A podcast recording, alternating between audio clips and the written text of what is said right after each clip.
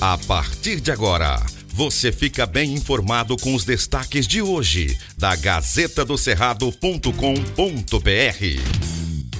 Olá, leitores e ouvintes de todo o Tocantins. Chegamos com as principais notícias desta quinta-feira, dia 2 de junho. Eu sou Silvio Moreno. Gazeta do Cerrado.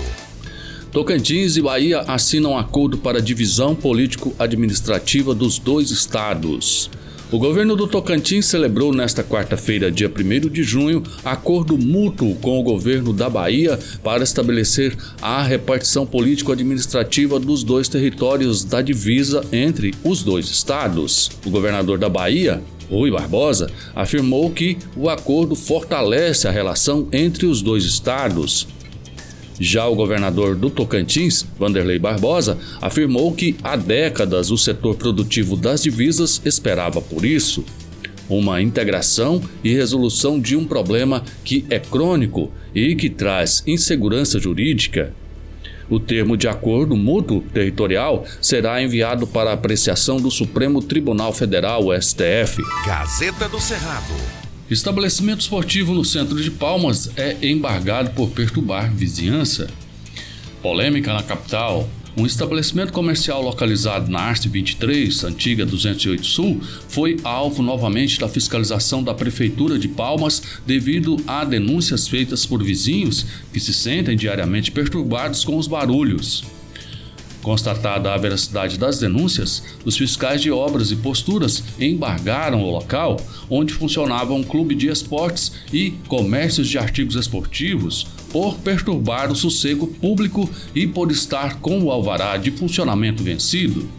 Devido ao barulho de apitos, gritos, vibração da torcida, som alto em carros e veículos estacionados em frente às garagens dos moradores ao redor, Vizinhos do estabelecimento fizeram um abaixo-assinado e entregaram à prefeitura pedindo intervenção do poder público. Para reabrir o estabelecimento, o proprietário precisará renovar o alvará para que sua atividade comercial não seja motivo de perturbação pública. Gazeta do Cerrado. Projeção aponta que o Tocantins terá que qualificar 34 mil pessoas em ocupações industriais até 2025. Até 2025, o estado do Tocantins precisará qualificar 34 mil pessoas em ocupações industriais, sendo 7.900 em formação inicial, para repor inativos e preencher novas vagas, e 26,2 mil em formação continuada para trabalhadores que devem se atualizar. Isso significa que, da necessidade de formação nos próximos quatro anos, 76% serão em aperfeiçoamento as ocupações industriais são aquelas que requerem conhecimentos tipicamente relacionados à produção industrial, mas estão presentes também em outros setores da economia.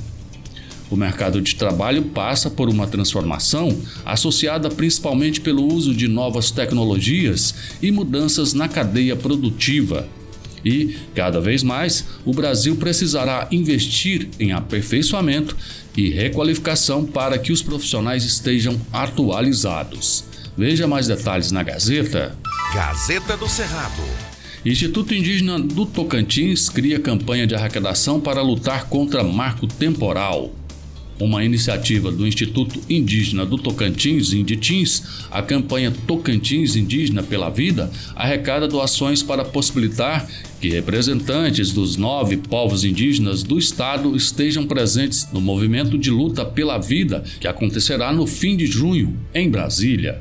O acampamento é uma mobilização nacional que reúne indígenas de todo o Brasil para lutar contra o marco temporal defendido pelo governo Bolsonaro.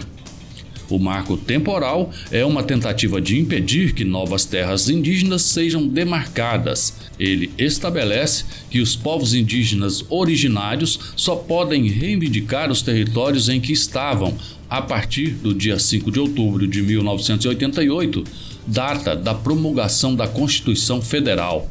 Veja na Gazeta como ajudar com doações. Gazeta do Cerrado. Fique bem informado acessando gazetadocerrado.com.br. Antes de ser notícia, tem que ser verdade.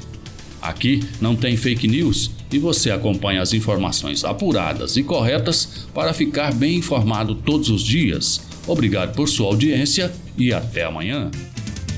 Estas e outras notícias você encontra na gazetadocerrado.com.br e nas redes sociais da Gazeta. Porque antes de ser notícia, tem que ser verdade.